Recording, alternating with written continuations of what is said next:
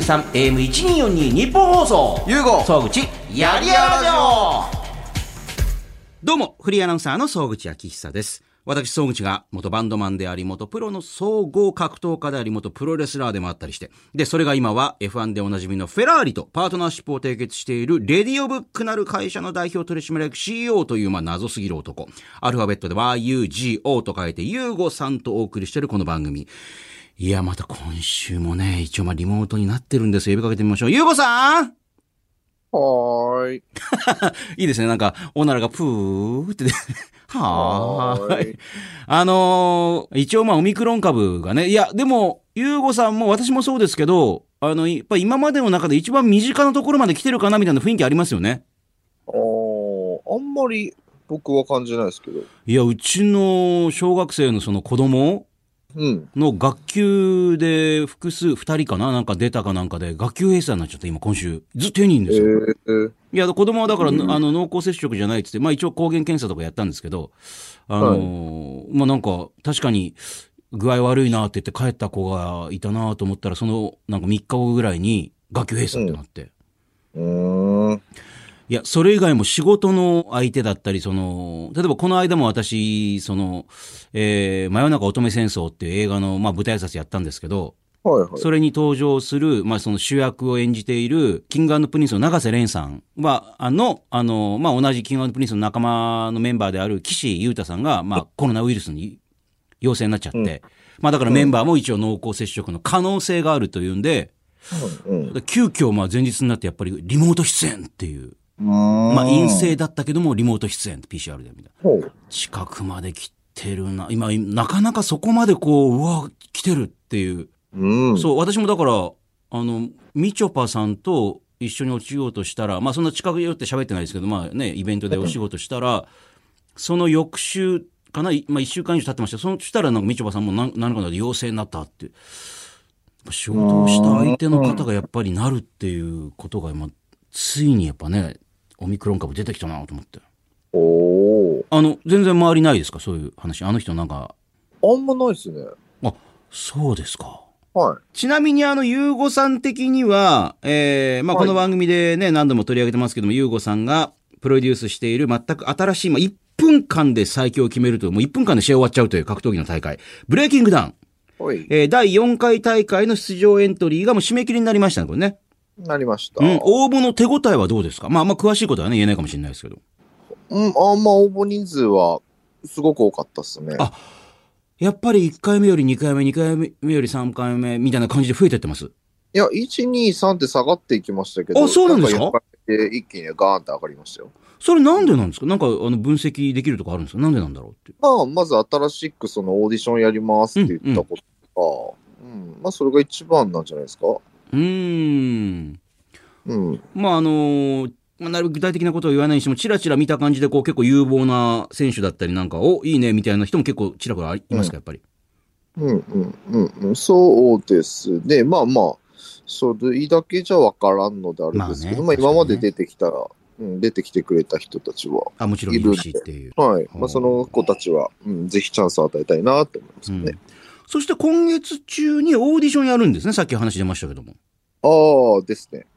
それ実際どんなことをオーディションでやるんですかその格闘技のね、に出る、その出場選手をオーディションで決めるって、例えば別に戦わせるわけじゃないわけですよね。それはわかんないですね。あそれはわかんない。ついに、プロデューサー自ら。えいや、プロデューサー自らが拳を交えて。あ僕僕出ないですよ。あ、まず、まだ出ない。僕出まだ出、まだ出ないんですか。あ、そういうことじゃなくて、僕、オーディション出ない。多分、時系列的に僕は出れないんじゃないかなと思いまあす。あ。ちなみにまだ今会社にいるんですかはい、会社です。じゃあ相変わらずイタリアに行く直前ということもあり、くっそ忙しいんですかまあ、なんか、あのえっ、と、やることはいっぱいありますね。 なんかいい、その全く追い詰められてない感がすごいですよね、なんか。まあ、ね、暇つぶしができてていいなって。ね、このコロナってこともあっても家にいてもやることないわとかじゃなくてもなんかもうやることがどんどん次から次にやってきて。いやー、本当そうですね。まあ本当に、まあ僕の仕事って主に人と人とで話をして決めていくことだと思うんですけど、はいはいはい。ずーっと喋ってるもんなーって思いますね。一日中ねって。一回そのレディオブックにお邪魔してね、あの、はいゆうこさんの働きぶりをなんとなくチラチラ横から見たんですけど、まあ常に次から次に誰かが現れてずっと打ち合わせっていうかなんか話し合ってますよね、なんかね。応接室あの中あ、でそうですね。うん。でもその間もいっぱい LINE もバンバン来るし、電話も来るし、チャットもスラックみたいなのが動いてるしで、まあ基本はまあ飽きないですよね。まあ少しでも間があると、あの、カリスマ保育士の T 先生とかね、うん。あと、ひろゆきさんのものまね、ひろゆかないさんとかと、まあ、あの、クラブハウスやったり、あと、えー、安田大作家のクロちゃんとも、クラブハウスやったりとか。この間もなんか、あのーいろいろビジネスについての悩みがある人集まれ、みたいな、そういうのもやってましたよね。ああ、ちょちょ、あれ、あの、うちのオンラインサロンの、ああの、月一の特典で、なんか、話聞きますよ、みたいそういうことですね。だから、そういうオンラインサロンのいろいろそういうこともやったりとか、な。そうですね。少しの間があっても何かやってますよね。なんかやってますね、なんか、本当に。クラブハウスとかもう、いいいやとかって思わないんですね、もうね。なんかそういえば関係ないんですけど、今、う喋ってなきゃどうのこうのと思ったし、なんかさんまさんを思い浮かべたんですけど、なんか T 先生が踊るさんま御殿に出た出るらしいですよ。ついになんかもう、ぐいぐい登ってってますね。なんだっけ、2月8日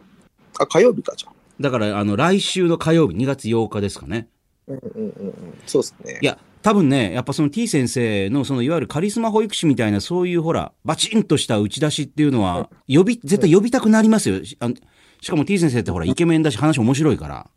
うんうんうんうんうん。なんか、あの、すごく言われて、こう、説得力ありますもんね。あの、外見的にもなんか、ああ、この人ちゃんと本当にやってる人なんだな、みたいな感じの。うん。なんかあのー俺が T 先生と話してるとき、彼の保育的な、あの、一面を見たことがないので、私もだから、この番組に2回ね、T 先生来てくれたことありますけども、はい。なんかあの、人を育てるっていうよりも、なんか逆になんかすごいこう、なんかダークな、なんかね、えー、何かこう影のある、こう、ブラックなところを見せてくる感じが私好きなんですけど、T 先生の。僕特に思ったのが、あの、ええ彼の YouTube をちょっと見ると、はい。別人だなって思うんで、なんかあの、これ多分これを見てる人が僕らのあの話聞いてると、よほど、なんか、あの、なんかなーって。いや、まあ、気づかないでしょうね。まさかあの T 先生だと思わないから、何度も何度もほら、名前言わないと。うん。しかもその面白いところは T 先生ってそれをね、あの、普通は取り繕って、よく言いますけど、うん、うん、うん。 T 先生って意外にあそんなことあんましないんですよね、なんか。いや、でも、多分なんですけど、えあのー彼なりに気をつけようとはしてると思うんです。 場所を選ぶんですよね、彼。ああ。あの、だから、あの、絶対スペースの方で、3人で話した方が人来るはずなんですよ。だって、t 先生って50万人ぐらい ?30 万人ぐらいフォロワーいるし。はいはいはいはい。まあ一応僕も2万人ぐらいと、はいはいはいゆかないも1万いくらいいるから、絶対スペースでやった方が人来るんですよ。ええええでも、かくなにクラブハウスでやりたがるんですよ。ああ。いや、だからラジオに来るときもなんかほら、あのー普段、ね、あのー T 先生、T 先生って本買ってくれる人たちからすると違うリスナーの方が多分来てると。うんうんうん。あの、多分ね、あの、育児で疲れてる方とかは深夜とかは寝てるだろうし、地上波やってる時なんてみたいな。うんうんうん。だから、あのーちょっとストレス解消じゃないですけど、ああ。いや、でもラジオもちょっと気張ってますよ。あまだそうですかいや、全然違います。あの、クラブハウスの時もっとなんか、なんかもっとば、ば、多分クラブハウスで僕らが利害関係もなく、利害関係というか、メリットもなく続けられるのは、おみんながなんか、なんとなくちょっと囚人監視のもと好きなこと言えるっていう、あの、ちょっとした承認欲求も満たしつつ、好き放題好きな人たちと話せるっていうところにメリットあるから喋ってるんですよね、きっと。聞きたい人は聞いてください、みたいな感じだから逆に面白いのかもしれないですけどね。うん、って思ってるのかもしれん。なるほでどす。はいい。さあ、この番組では、謎すぎる男優吾さんに言いたいこと、聞きたいことをメールで募集しております。あの、まあ、ビジネスに関すること、まあ、何でもね、シリアスなもんからふざけたもんまで何でも結構です。番組のメールアドレスはこちら。ゆうご総口やりやラジオ。番組のメールアドレスは yy.1242.com。 yy.1242.com。yy はやりやらの略。1242は日本放送の AM の周波数です。あなたからのメール待ってます。ユーゴのトークルーム、気になる話。 CEO を務めている会社、レディオブックで、スマホ周りのサービスから格闘技の大会、ブレイキングダウンのプロデュース、あと、締めにパフェが出てくる、会員制の締めパフェバーの経営、温泉のね、源泉の権利も買ったりとかね、えー、あと、焼肉屋さんが本気で作ったすべての肉好きのための、もう超分厚い柔らかい生姜焼き、しょうがない生姜焼きもブランディングしている。あと、まあ、エステサロンもね、一緒にブランディングしている。まあ、いろんなことやってるユーゴさんなんですけども、そんなユーゴさんが最近力を入れている事業だったり、気になってること、もの、人、サービスなんかを紹介していくのが、このユーゴのトークルームなんですけれども、あの、この一週間なんかユーゴさん、こんなことあったとか、こんなこと思ったとかなんかありました記憶ないんで、 なんかあんま気になることないんですよね。しまったな、気になる話をするトークルームなんだけどな、ここ な。なんかあったかな、あ、でもね、気になあるのーこの間からツイッターとかでいろいろ言ってて、はーと思ったのは、ことはい。まず一つなんかほら、あのーまあ、ある人とのなんかそのね、あの、つぶやきから、ゆうごさんが言っていたのが、よくほら、あの、面接、あ会社のそういう入社したいと思って面接はい。とかで、えー、あ、そう、あの、デザイナーだ。レディオブックの R のデザインした前田さんが言ってたんだ。あのーね、この御社に入れていただいたらもうここでね、どんどん成長させていただいて、みたいなこと言われると、いや、まあ、そういうんじゃないんだなみたいな。ああ。なんか成。長したいってよく言うけど、まあまあ、いやー、みたいな。うんうんうんうん。それもようさん反応してましたよ。なんかね、確かにまあ、そりゃそうだな、みたいな。ああ、はいはいはいはい。はい、なんか言いましたね。ええーっと、学校じゃないしな、みたいな話ですよね。えあの、まさにね、あのーこれからちょうどね、大学4年生になっていく人は、就活的なことをね、あの、今まさにもう準備進めてる方いると思うんですけど、あまあ、よくほら、あの、面接でみんなが言うのが、えーうん私は、まあ、よく言うのが、あの、私は本当に何にでも興味がある、もうあありすぎる人間なんですとか、まあ、大体よく言いますよね。うんうんうん、うん。で、えー御社に入ったら、あの、ま、もういろんなことを学んで、成長させていただいて、みたいなことを言うんですよ、大体。うんうんうんうん。もう成長しきってるんで、別にあの、学ぶことはないと思いますが、とかってわざわざ変そんなこと言う人いないんで、あんま り。ね。え、改めてそういうことを、あの、例えば、レディオブックの面接で、あの、いわゆる紋切り方ですけど、あの、言われた場合って、ヨうさん、改めてどういうふうに感じるんですか、それ。あ、そういうこと言う人そもそも取らないです。うん。でも、大概そういうことをまずほら、言おうとしますよね。だって、あの、当たり障りないし、前向きな感じだし。あと僕多分そういう人に辛く当たるん で、僕基本的には、あの、そういうもう面接しないことにしたんですよ、今年から。え、普通だとトップの人が最後に見るんじゃないんですかなんか、この人い入れようかな、どうしようかな、みたいな。いや、もうレディオブックは、あの、ブランディングとプロデュースとマーケティングだけをやるんで、もう本当プロひ、プロしか基本、もう絶対入れない。で、じゃあ例えばリメイクイージーとか、あスマホ周りのねスマホアーツとか、えっ、と、そういったところは、そこの事業責任者が面接をすればいいんであって、僕は基本的に見ないですね。改めてなんでそんな風になったんでしたっうんと、会社の組織体の話ですかけあいやいや、その面接をもうやんないって決めたの。なんか自分でもこう、なんかこういうの向かないなみたいなことになったんでしたっけこあ、向かないっすよね。僕、人を育てられないんで。れでも大丈夫です。私あの勝手に学んで勝手に育ちますんで、みたいな。あ、じゃあ僕の下じゃなくて、他の人の下でやってくださいって感じです。あの、多分マジで多分あの、ついてきた人、一人しかいないです。ミキシーしかいないです。ミキシーさんはまあ、あの、ナチュラルボーンって、まあ、もう一人、なんかそのミキシーと、ええあの、ブレイキングダウンに一回出た、あとプロタンとしてした、アキオっていうリメイク維持で今まだずっと働いてるやつがいるんであ、すプけど、ロタン、そうだ、そうか、そうか、そうですよね。この二人は、なんかあの、基本的にそんなに成長はしないんです けど、ひどいな。ずーっとなんか、しがみついてくるんで、あの、例えばね、うんダメだぞとか厳しいこと言っても、はい。諦めずあにもうさ、ええ最近も僕、厳しいことすら言わないです。ちょっと前までミキシーさんとかに、例えばほら、そんなことはダメだぞとかって言ってましたもんね。もう、なんかあんま、基本的に人に、僕、人に期待してないんで。ただその、いわゆるほら、あの、デザインの前田さんとかもそうだし、いろいろジョインしてる人もそうですけど、そういう方には、もちろんだから、まあ期待するっていうか、こういうことをやってくれるだろうなっていう、もちろんあるわけですよね、もちろんね。違うんですよね。なんか、その、期待するとか、絶望するとかじゃなくて、うん人ってそんなもんだよねっていうのが、まず根本にあるんですね。あで、その中で、人って自分の利害で動くので、基本的あ。にうんうは。ん。お互いの利害が、お互いにこう、あの、かこうバチーンって合成し合ってるうちはずっといいと思うんですよ。はい。うん。だからそこって引き付け合いだと思うんですよ。縛り付け合いじゃなくて。あお前にこのお金渡してんだからやれよとか、俺は君にここ期待してんだから頼むねとか、これ言った時点で縛ってしまうんですよ。あ。まあ、それよく上司が言うことです。お前に期待してるからな。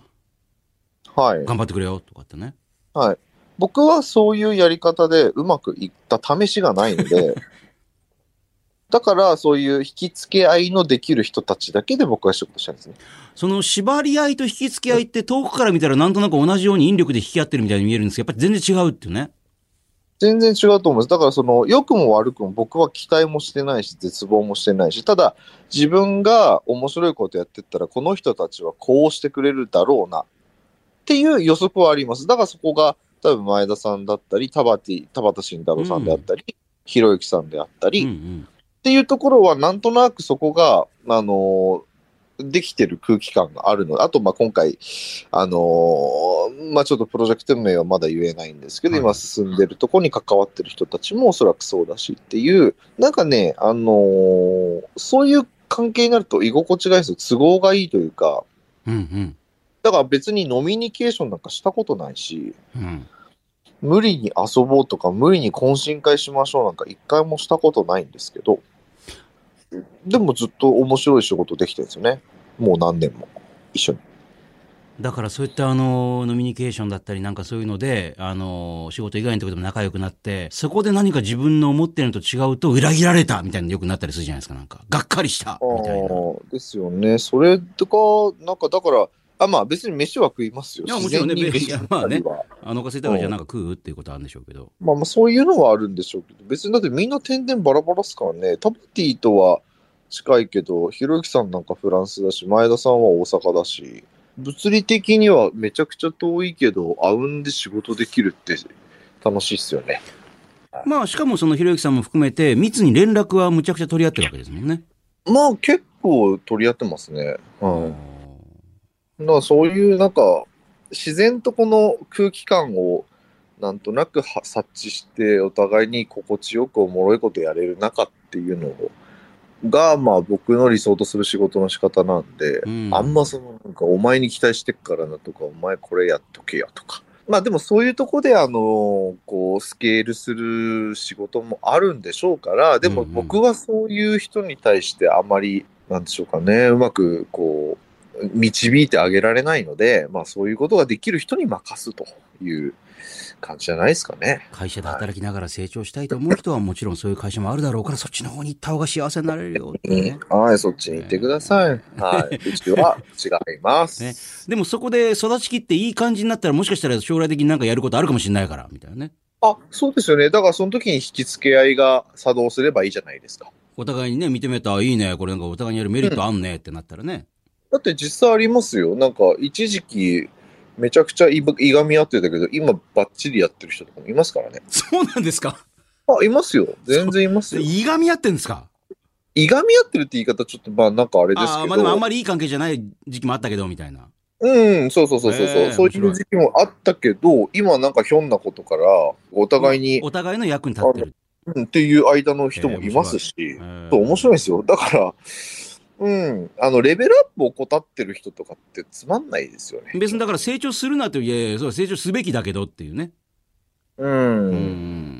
うん。そうそうそう。なるほど。あとなんか、あの、ツイッターでね、ひろゆきさんが、あの、言ってる、そのブラック企業は、あの、どんどん潰れた方がいいですよ、みたいな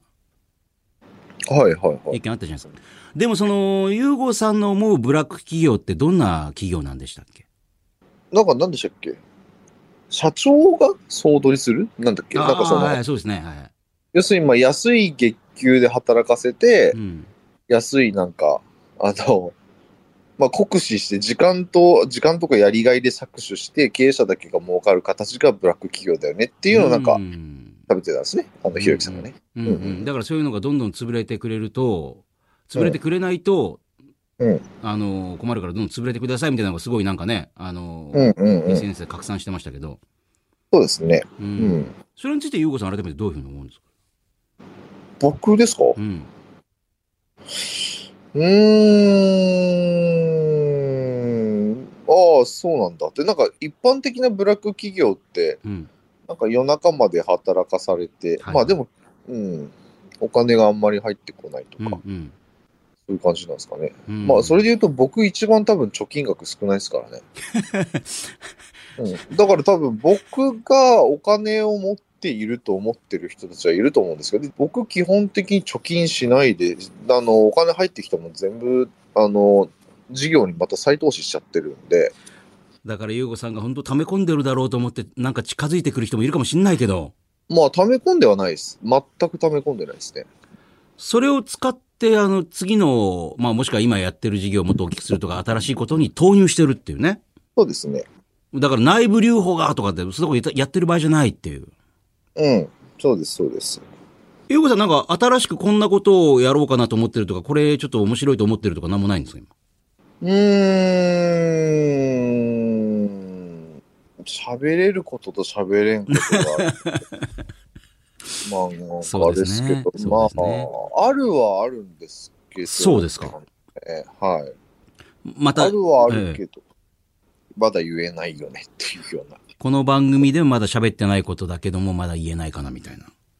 そうですね。なるほは、どたくさんあると思います。はい。え、この番組で話したことで何か進捗したもんとかなんかあったりしますこの番組で話なんか話し。た、例えば今ね、オープニングで紹介したいろんな事業だったり、そのエステだったり、その、しょうがない生姜焼きだったり、あとね、着々とはいろいろ進んではいますよ、すべてが。うん。それについてもいろんな、あの、準備をしてらっしゃると。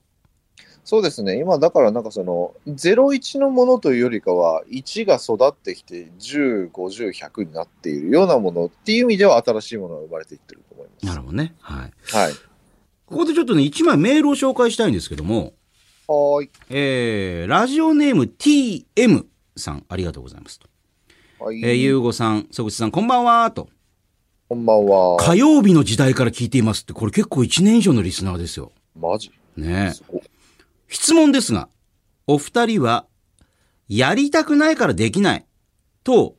できないからやりたくないでは、どっちが優勢ですかと。私は小さい頃から泳ぐことが苦手なんですが、これからも全く泳がないし、泳げないと思います。えそれで、泳げないのはどうしてかなと考えてみましたが、最初に泳げなくて嫌になって避け続けているのか、もしくは最初から泳ぎたくなかったのか、いまいちわからなくなってしまいました。生まれてすぐ水が怖いという子供はあまりいないかもしれませんが、お風呂の湯船で滑って溺れたような記憶が回るような気もしますと。うん。ゆうごさん、総口さんには、私にとってその泳ぐことのような、やりたくないからできないこと。できないからやりたくないこと。どんなものがありますかあれば教えてください。ちなみに私はこの先泳ぐことはきっと、まあね、忍耐ではなく我慢ですが、例えば何かね、災害が来たとか、そういう時のためにと考えると、忍耐のようでもあるのかなとも思っています。えーお二人のトーク楽しみにしています。というありがとうございまメールす。火曜日やってましたね、そういえばや。ってま、いややってましたね。うんうんどうですかできるから、やりたくないからできない、できないからやりたくない、どっちが優勢ですかって難しいと哲思う。学的な話ですね。どっちなんだろう。やりたくないからできないのか、できないからやりたく、そんなことなんか思い当たることありますゆうこさん。やりたくないからできない。やりたくないからできない。できないからやりたくない。何ですかね。やりたくないからできない。難しいなできないけども、やりたくないってことは私あんまないですね。うまく、うまくできないだろうけどとか。例えば。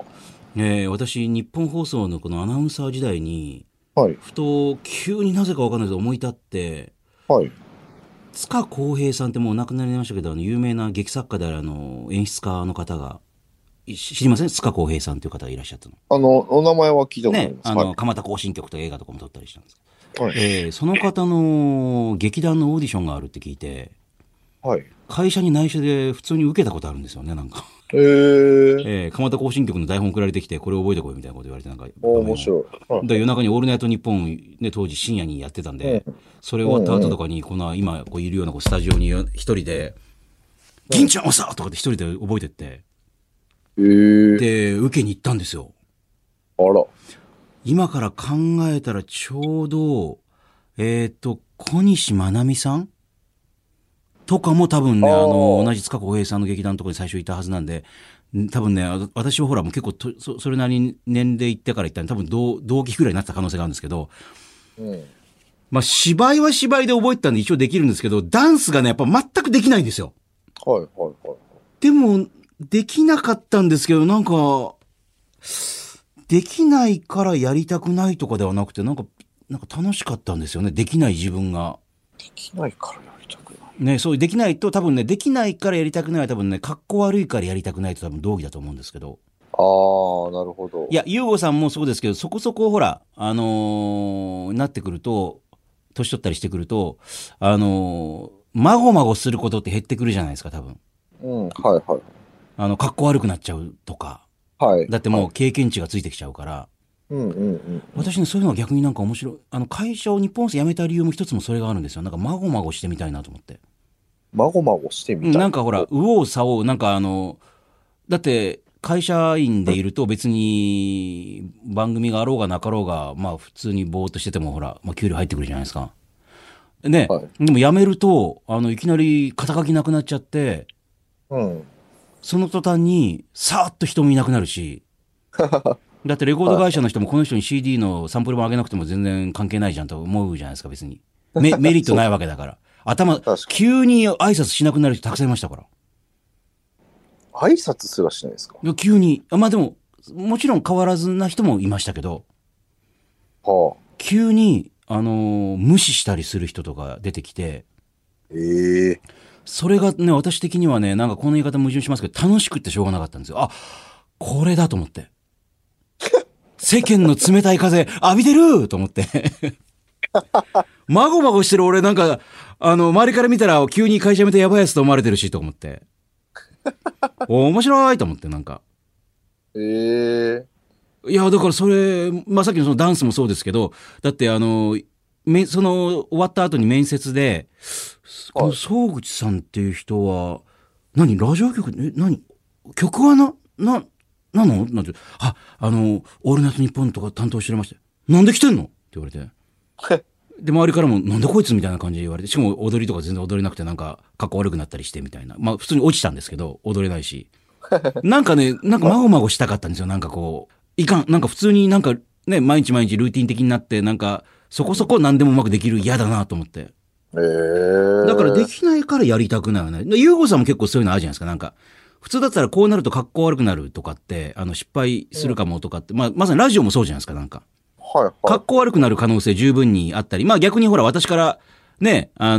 のーなんかガンガン突っ込まれたりして、えーは正い直ほら、あのー格好悪くなったりよくしてるじゃないですか、なんか。そうですか。 ええ、普通にやってると、あのー会社が急成長して、フェラーリともパートナーシップを結んで、みたいな風にしか見えないのに、ここに来ると、あのー普通のちょっとおっさんだったりするじゃないですか。なんかちょっと面白いおっさんみたいな感じになってるじゃないですか。ね、いじいじられてるおっさんみたいな感じになってるじゃないですか。はいはいはいはい。いや、だから多分、ゆうごさんもできないからやりたくないってのはないのかな。とか、どう、どうなんですか、それ。か、かっこ悪くなるのがお怖がってないなと思うんですけど。あ、それは別に何とも思わないですね、そこの話。まあ、格好悪いとかは別になんか、車に構えてる方が格好悪いと思うので、あのなんかそのできないことをなんか、いや、いいっすよみたいなことする方が格好悪いと思うから、それは思わないですけど、やりたくないからできる、なんか難しい質問ですね、なんか。まあ確かに、あのーやりたくないからやってなくて放っといて、やれって言われたらできないことって、まあそれはあるかもしれないですね。いいろんな。うん、そうですね、それはあると思いますね。うんうん。私も文系なんで、理系の勉強はもう高校の時にはもうやりたくないな、これはもううまくできんしやめようと思って、数学とか捨てて、やっぱり文系の方に行っちゃったりとかね、そういうのはあると思うんですけあど。あ、ああ、なるほど、なるほど。はいはいはうい。んうんうんゆうこさんなんかあります今やりたくないから、まあもしかしたらこれできるっていいのかもしれないけど、ね、やりたくないからやってなくてほっといてるなーみたいな。ああ、でも動画そうかもしれないです。動画。前から言ってますもんね。まあ、だ T 先生とね、あの、ジョインするのも一つ動画をもっと強化していくそうですね。だからそれはまあ、だからでやれてないからやらなきゃな。やりたくないじゃなくて、やらなきゃな、だから、これからやっていくんですけど、あとなんだろうな。それもだからあれですよね。あのー、自分一人だとやっぱりほっといちゃうから、T 先生だとそういう人どんどん入れて、そうですね。もう意地でもやんなきゃいけない状況に自分を追い込んでって、じゃあやるかっていうふうに今。うん、そうですね。はうん。これからだから海外とかにどんどん行くとすれば、あの、英語とかどうなんですか、ゆうこさん。い。あ英語もそうですね。頑張りたいですね。頑張りたいというか、でもなんか、あのー必然的にその、なんか、やらなきゃいけない状況になったら多分やると思うんで、だっうて、ん、なんかそれもえ自然に、そういう状況になったらやるんじゃないですかって感じですねえ。しかもそうなると、多分その、動画をやるときに T 先生を招き入れたように、なんか自分がどうしてもやんなきゃいけない方ににじ、だんだんにじり寄っていくっていうね。ああ、そうだと思いますよ。だからなんか、向こうで仲のいい人探すとか、あとなんか、彼女できると、なんかあの、英語覚えるっていうじゃないですか。常に一緒にいてコミュニケーション取りたくなる人が横にいるとね。うんうん、そうそうそうそう。わかりました。えーえーラジオでも TM さんからのメールもご紹介しました。あの、こんな感じで普通歌なんかも待ってますけども、ビジネスに関する質問や相談、あるいは自分をどうにかしてほしい、もう売り込みなんかも待ってますよ。ね、えー私こんなことで、あの、私こんなことできるんですよ、とかってね。うんうん。なんかあったら、お面白いなということもあるかもしれない。えーアドレスは、yy.1242.com、yy.1242.com です。では、今週もこちらのコーナー行きましょう。あなたにとってスマホとは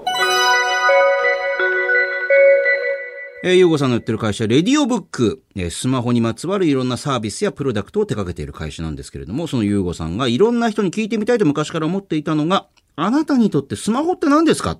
えーあなたにとってスマホはどんな存在なのかを教えてもらうコーナーです。今週はこちらご紹介しましょう。東京都のひかりさんからいただきました。ありがとうございます。ありがとうございます。私はスマホで音楽を作っていますと。へえ。でも、かっこ途中までって書いてある。うえっと、一曲ができてないってことなんですかね。えー大学2年生の時にコロナ禍で、あーまあ、この形は社会人1年生とか、もしくは大学4年生ぐらい、大学4年生とかですかね。えー大学2年生の時にコロナ禍で音楽サークルの活動を禁じられましたと。他のサークルも集まるものはおおむね禁止になりましたと。それ以来みんなで合奏もできずに悶々としていましたが、ある日ふとインスタで音楽の打ち込みアプリを使っているストーリーが流れてきたので、物は試しとアプリで打ち込みを始めましたと。音楽をちゃんと作るにはやはりパソコンでないと厳しいなと思っていましたが、まあ、簡単なメロディーのメモ以外にもコードとかドラムのフレーズもどんどんメモしていきますと。最終的には家のパソコンで貼り合わせて一曲にしますと。今のところは友達に聞いてもらってかっこいいフレーズを足してもらったりして楽しんでいますと。えースマホだけで完結するのはやはり厳しいとは思いますが、コロナ禍に一歩進歩できたかなと思いますという。へえ。えー面白いですね。そんなの作れるんですね、スマホで。いや、あのースマホ、あ、そうかそうか。なんかよく昔からなんか入ってるガレージバンドみたいなね、アプリとかありますけど、でもスマホでも今、かなりのことできるんですかね。うーん。へえ。あ、でもあのーコルグとかね、あのところがほら、結構、あのー有料で、ね、あの、昔のムーグだったりもそうですけど、あのーシンセサイザー、あのーリアルに中古のシンセサイザーを買おうとすると、すごい値段がするやつとかでも、同じ音が出るようなアプリとか、あと何千円とか6000円とかね、なんか8000円とかで売ったりしてますよね。うん。へえ。だから、今多分、アーティストも、一箇所に集まらずに、あの、全く顔を合わせずに曲をつる作る、ってることって、かなり多いんじゃないですかね。ああ、なるほど。うん。だから逆に言うと、ね、まあその会議とかでズームでも全く顔合わせずに仕事ができるようになったように、音楽も海外に行ってレコーディングとかはしなくなっちゃって、ねできなくなっちゃったんですけど、今あんまり。その代わり海外のアーティストとこうデータを送り合って簡単に曲ができるようになりましたよ、昔に比べたらね。なんで昔の人って海外に行っていちいちあのレコーディングしてたんですかうん、だからそれはまあ、私もいろんな人に聞きましたけど、はい。まあ正直言うとほら、あのよく、ホテルに缶詰になってとかもあるじゃないですか。はい。やっぱりユーゴさんだって日本にいると、なんかいろんな連絡があって、対応しなきゃいけないけども、ああ、そういうことか。そう、まあ今だったら海外に行っても LINE とか追っかけてきますけど、昔だったら追っかけてこないじゃないですか。なるほど。まあ、でなんか環境を変えるってこそう、だから近くだったらそのいわゆる富士山のなんかその河口湖とかにあるスタジオにがよくある合宿するとか。と。はいはいはい。でも、あと、あのーまあ皆さんが一応言うのは、はいやっぱなんか日本とその空気も違うから、あの、湿度だったりとか。ほよくアメリカに行って、やっぱコーラ、コカ・コーラはアメリカに行って飲むと一番うまいとか言うじゃないですか。そのく、その空気感のように作ってあるからなんかっていう。う。はいはいはい。だから、あの、アメリカのスタジオでやると、あのーなんかやっぱ音がなんか違って聞こえたりするとか、同じような楽器弾いててもとか。うーん。で、あと、なんか、向こうのエンジニアとか適当だから、なんかス、スタジオの動画なんかちょっと開いたまんまで撮ってんだけど、でもなんかやっぱり音はいいような気がするとか。へえ。ね、ビートルズがと使っていたアビーロードスタジオで撮ると、やっぱりなんか、その音も多分いい音を吸い込みまくってるから、そのスタジオって。はあ。 なるほどね。まあ自分のモチベーション的なものもあるんでしょうけど、やっぱりなんかね、その、ビートルズに愛されたスタジオはなんかやっぱりいい音がするねとかっていうのもまああ、るんじゃない験ですかね。担ぎ、験担ぎですかね。ううんんね。まあそういうのもあるのかなという気がしますけど。だからでも、へーでもだから逆に言うと若いアーティストからしたら、えっ、と、その意味あんのっていうの人ももちろんいるかもしれない。別に家で全てがまあまであきまる、あ完結するわけだからみたいな。そうでしょうね。うんうん。だから、ゆうごさんだって別に、行かなくたって別に、あの、顔を合わせなくても、特に全く問題ないよねっていうことも多いわけですもんね。今となっては。まあまあまあまあ、僕は割とあの、リアル派なんで、そこは、あの、仕事に関しては。あ、顔を合わせた方が、いいこともあるかなっていう。の方がいいと思っています。おーそれは何でなんですか、はい例えば。え、なんでですかね。いや、まあ、これも人によるんですけど、さっき、さっきちょっと言ったことでも矛盾しちゃうんですけど、うん別に、まあ、ひろゆきさんとか前田さんとか、あの、物理的に遠くても、問題なく、こう、仕事が、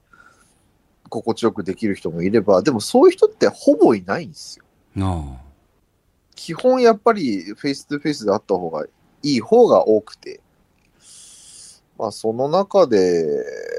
そうっす。なんでなんだろう。ちょっとなんでなのかっていうところを詳しく、うーあ。掘ってみると逆に自分で確かになんだ、なんでだろうみたいな。まあ、肌感みたいなもんですかね。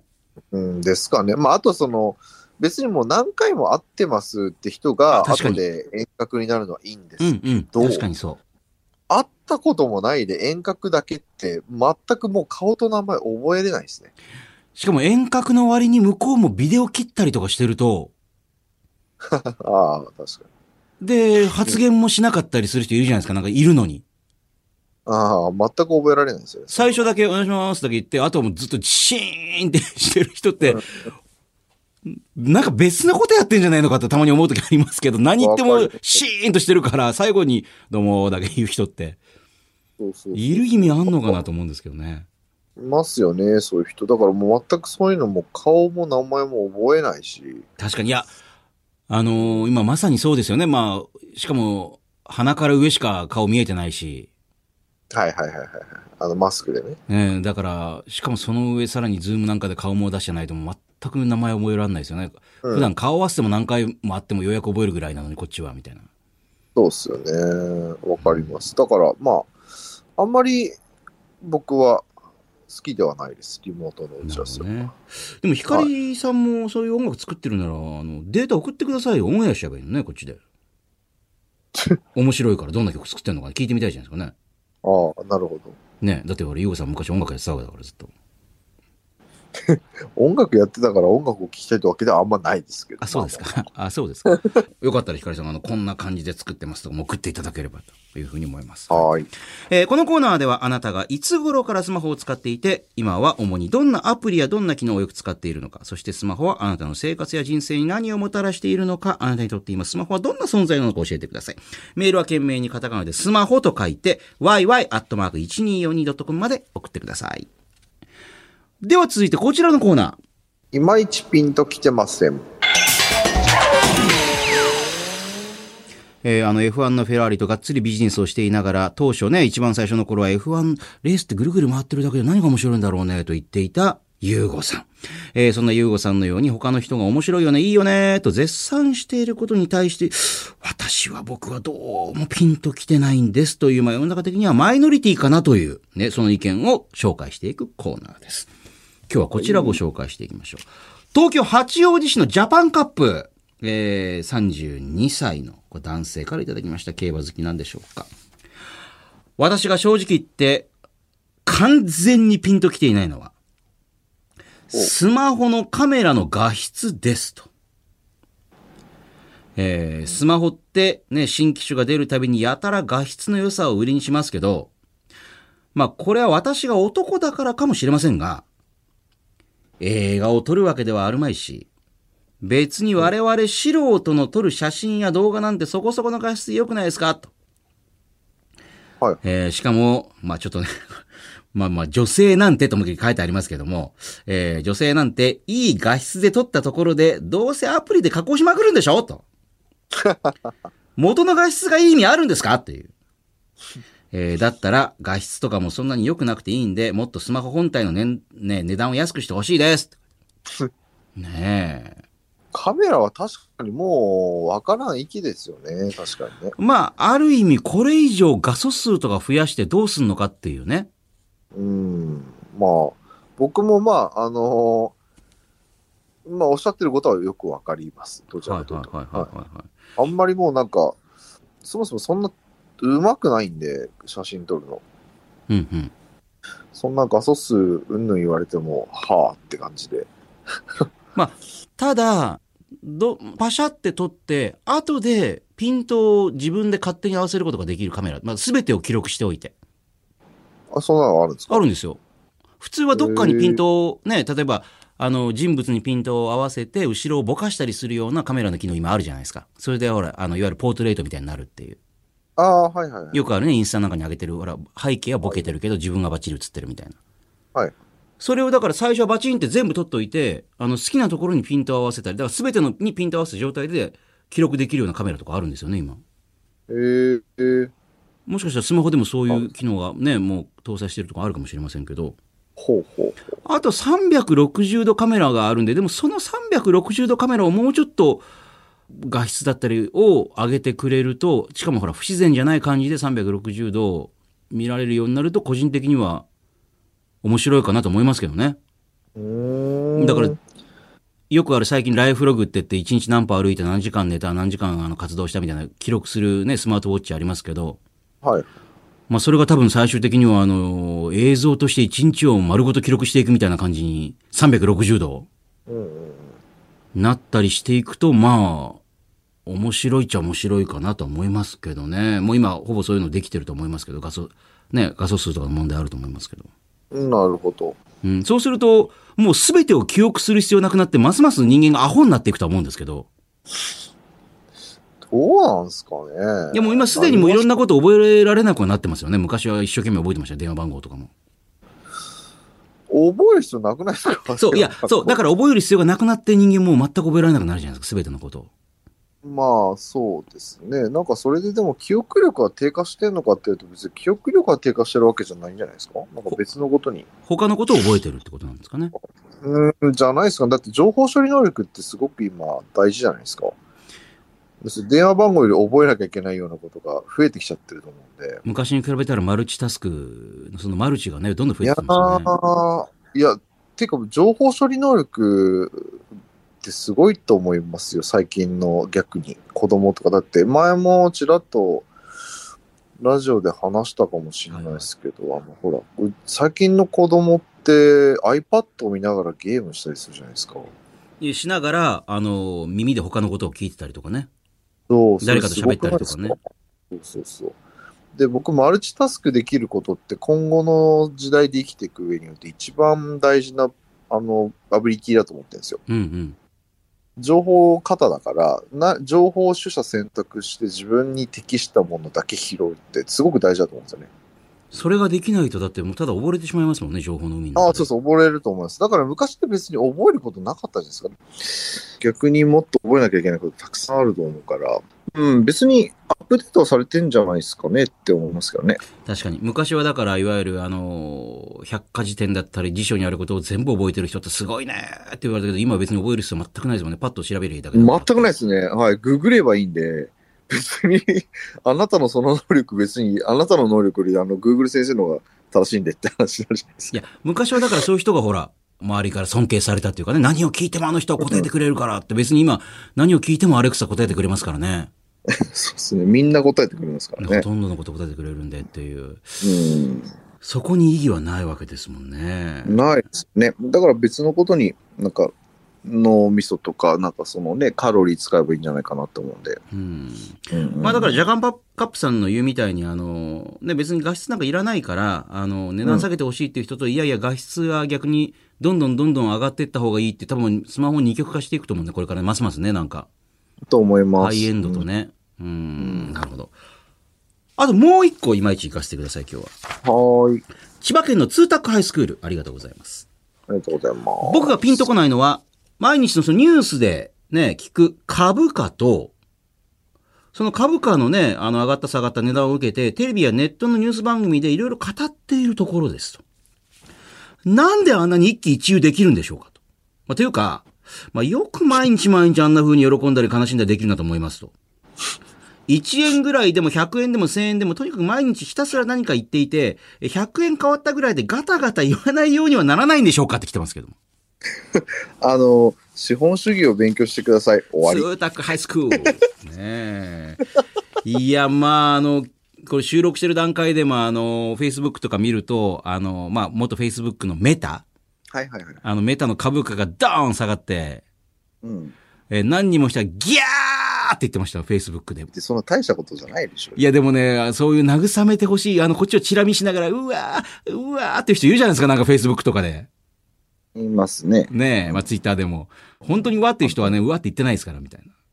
言ってないですね。はい。ねえ、静かにいなくなってますからね。 なんかね、もうね、スーッと、そこから退場してますからね、とかをね。そうです。そうですええいや、でもだから、ツータカイスクールさんも、だから、面白いからじゃあ自分のね、あのー別にほら、生活費とも削っていくとあれですけど、あの、ちょっとしたお金で株買ってみたら気持ちわかるんじゃないですかね、ゆうこさんね。わかると思いますよ。自分でね、いやそれこそ1万円か10万円でも入れてみたら、多分その、うわーってなると思いますよ。は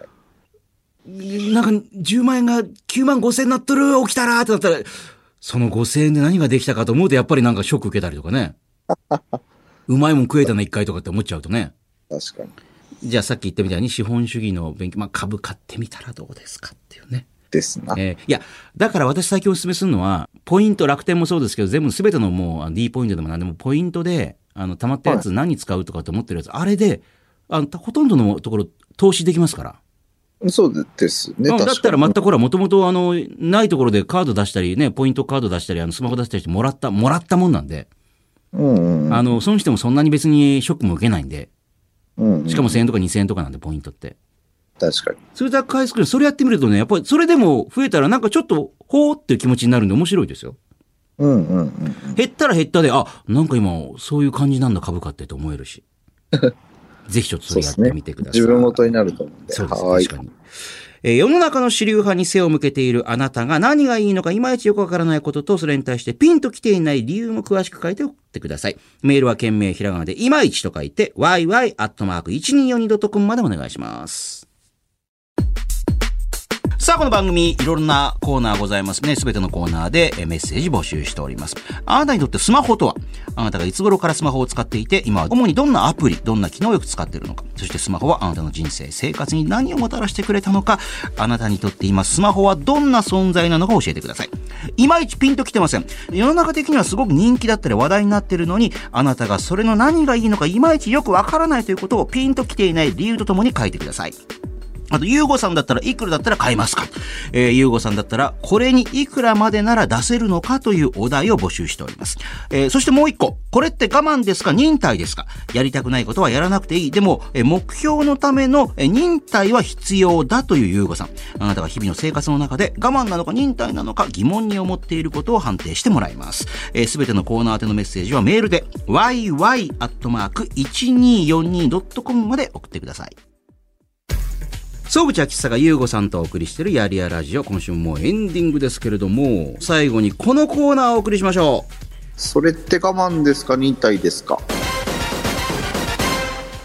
やりたくないことはやらなくていいというね本を幻冬者から出している優吾さんそうやりたくないこと、ね、我慢は必要ないが、えーやりたいこともうその未来の目標に向けてのやりたくないことこれやること忍耐は必要という優吾さんそんな優吾さんに番組をお聞きのあなたが日々の生活の中で我慢なのか忍耐なのか疑問に思っていることを判定してもらうのこちらのコーナー久々にやりたいと思います今週こちらのメールですね千葉市の毛虫の寝床さん44歳会社員の方ありがとうございますありがとうございますあー今テレビに出てるタレントさんの名前が喉元まで出かかってるのに出てこなくてすんごい気持ち悪いあでもすげえ悔しいからあえてネット検索はしないで自力で思い出そうと頑張ってみるけどやっぱり思い出さなくてすんげえモヤモヤしてくるどんどんモヤモヤしてくる、えーこれは我慢ですか忍耐ですかそれとも自分の老化を受け入れるべきですかと聞いてます忍耐ですねこれあこれ忍耐ですかははい我慢じゃないんですか忍耐だと思います。あの、そういう時多分あの、脳みそのこうシナプスの練習になると思うんで、あー思いなるべく思い出した方がいいと思いますよ、そういう時。年を取ってくるとどんどんシナプスがブンブンブチブチ切れてるっていうねうんうんうん。まあ、だからちょうどいいと思います。なんかそういう時なんかこう、何かのきっかけでこう、頭の中のこう、書書物をこう引っ張り出す作業してると思うんで、うん。さっきはねもう何にも覚えなくていいよとかって言ってた割に急にここでまた覚えろっていうねこれあ、違うんです。だからこれ、運動だと思うんですよね。脳みその運動なんて、これ、こういうの。だから意地でもまあとりあえずまあ別にほら仕事とかですぐ使わなきゃいけないことはね調べた方がいいかもしれないですけどうん。あのこういうまあね誰が出てるかとか、まあ、基本的にどうでもいいことはまあ、うん脳のトレーニング脳トレだと思ってやってみるのもいいかもしれないうん、いいと思います。とても。なるほどわかりました、えーこれは忍耐でしたはい。えーこちらのコーナーは、えー我慢なのか忍耐なのか判断できないことを、これ懸命にどっちと書いて番組まで送ってきてください。さあ、この、ゆうごそうちやりやラジオ地上波バージョンは放送から1週間以内ならラジコというアプリでもう一回聞けます。ぜひそちらも使ってみてください。そしてこの番組はポッドキャストでおおむね1時間のフルバージョン配信中です。えーこちら番組ホームページをはじめ、ラジオクラウド、アップルポッドキャスト、スポティファイなど、えーポッドキャスト各サービスでも聞けます。えー、ゆうご、そうぐち、やりやラジオで検索して聞いてみてください。あのー来週ね、もうピークを過ぎていてくれんかなと思ってるんですけどもね。だってその次ぐらいもうイタリア行っちゃうでしょ行っちゃいます、ね。次の次はね。あ、もう行っちゃってんじゃないですか。次の次は。ですよね。まあ、あのね、まあ、で、いわゆるまん延防止が、だから、まあ、延長するのかしないのかとまだわかんないですもんね。これからね。まあ、どういう状況かわかりませんけど、もしかしたら来週もリモートになっちゃうかもしれません。えー、それでは今週はこの辺でお相手は、総口と、英語でした。また次回。また次回。